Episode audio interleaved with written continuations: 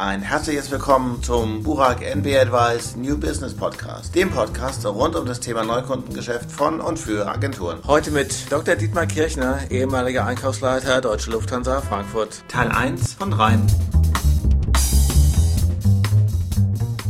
Was verstehen Sie unter einem systematischen Einkaufsprozess? Ein systematischer Einkaufsprozess beginnt damit, dass ich eine sehr genaue Spezifikation erarbeite, in der klar und für jeden Lieferanten verständlich drinsteht, was ich eigentlich will.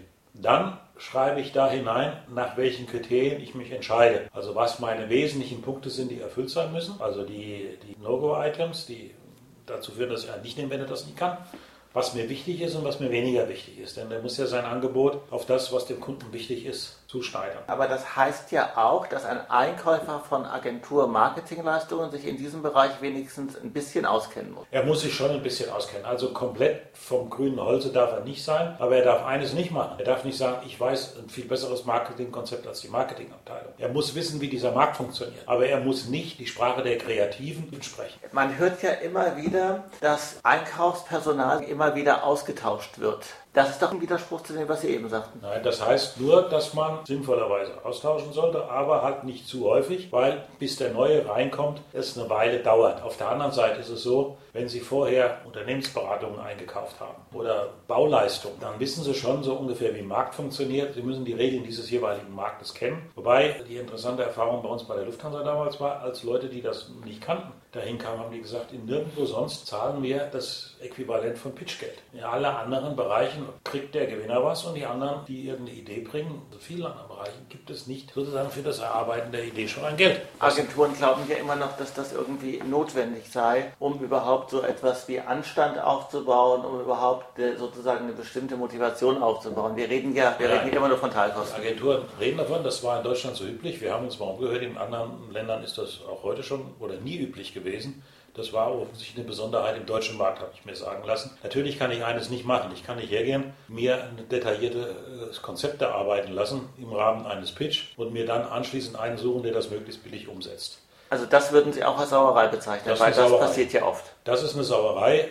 Ich meine, nicht immer sind die Verhältnisse sittlicher geworden, wenn die Einkäufer dazu kamen. Und die Einkäufer müssen schon auch darauf achten, dass sie nicht sozusagen kostenlos Intellectual Property abmelden. Man kann natürlich das vereinbaren. Man kann sagen, und ich nutze deine Idee, lass mir sie auch vom anderen ausführen, dafür bezahle ich sie dir. Das gibt es immer wieder das heißt, bei, bei Architektenwettbewerben, dass man eine gute Idee von einem dann anschließend nochmal ausschreibt. Also eine gute Idee muss ich schon honorieren, wenn ich sie denn verwende. Wenn ich sie nicht verwende, dann hilft es nichts. Gut, das heißt aber, wenn ich Copyrights automatisch abgebe als Agentur, die sich an einem Pitch beteiligt, dann ist es dann nicht okay, wenn diese Arbeiten dann auch genutzt werden und zwar kostenlos. Also man macht nichts verkehrt, denke ich, als Agentur, wenn man sagt, okay, die Dinge haben sich gedreht, es gibt kein Pitchgeld, aber wir behalten uns die intellektuellen Eigentumsrechte an unserer Idee vor Sie sagten ja eben, ein Einkauf muss sich nicht im Detail mit Marketingleistungen, Agenturleistungen auskennen, grundsätzlich schon. Das heißt dann aber auch, dass ein Einkäufer immer nur so etwas wie ein interner Berater sein kann des Marketings, aber das Marketing nie sozusagen führen kann. Um Gottes Willen. Nein, eine Marketingabteilung ist eine wichtige Abteilung mit Leuten, die sich im Marketing auskennen, so wie in einer Rechtsabteilung die Juristen sitzen. Der Einkauf sollte auch in diesen Branchen eher die kommerziellen Geflogenheiten kennen. Er muss also jetzt nicht wissen, wo in Deutschland der größte, beste Kreative sitzt. Aber er sollte wissen, nach welchen Regeln diese Branche abrechnet und wie man zum Beispiel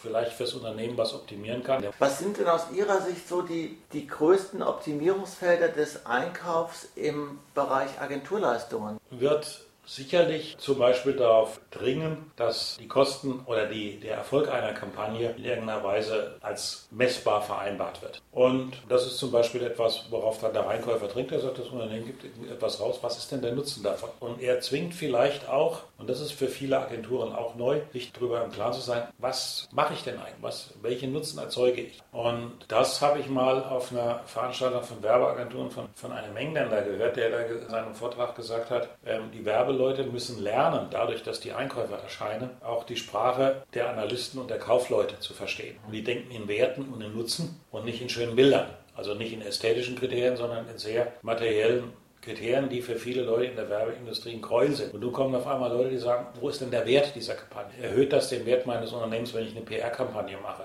Erhöht das äh, den Umsatz meines Artikels und wenn ja, wie? Wenn ich eine normale Produktwerbung mache. Und da sind jetzt auch mit dem Auftauchen der Einkäufer verstärkt solche Qualitätsrückmeldekriterien entwickelt worden.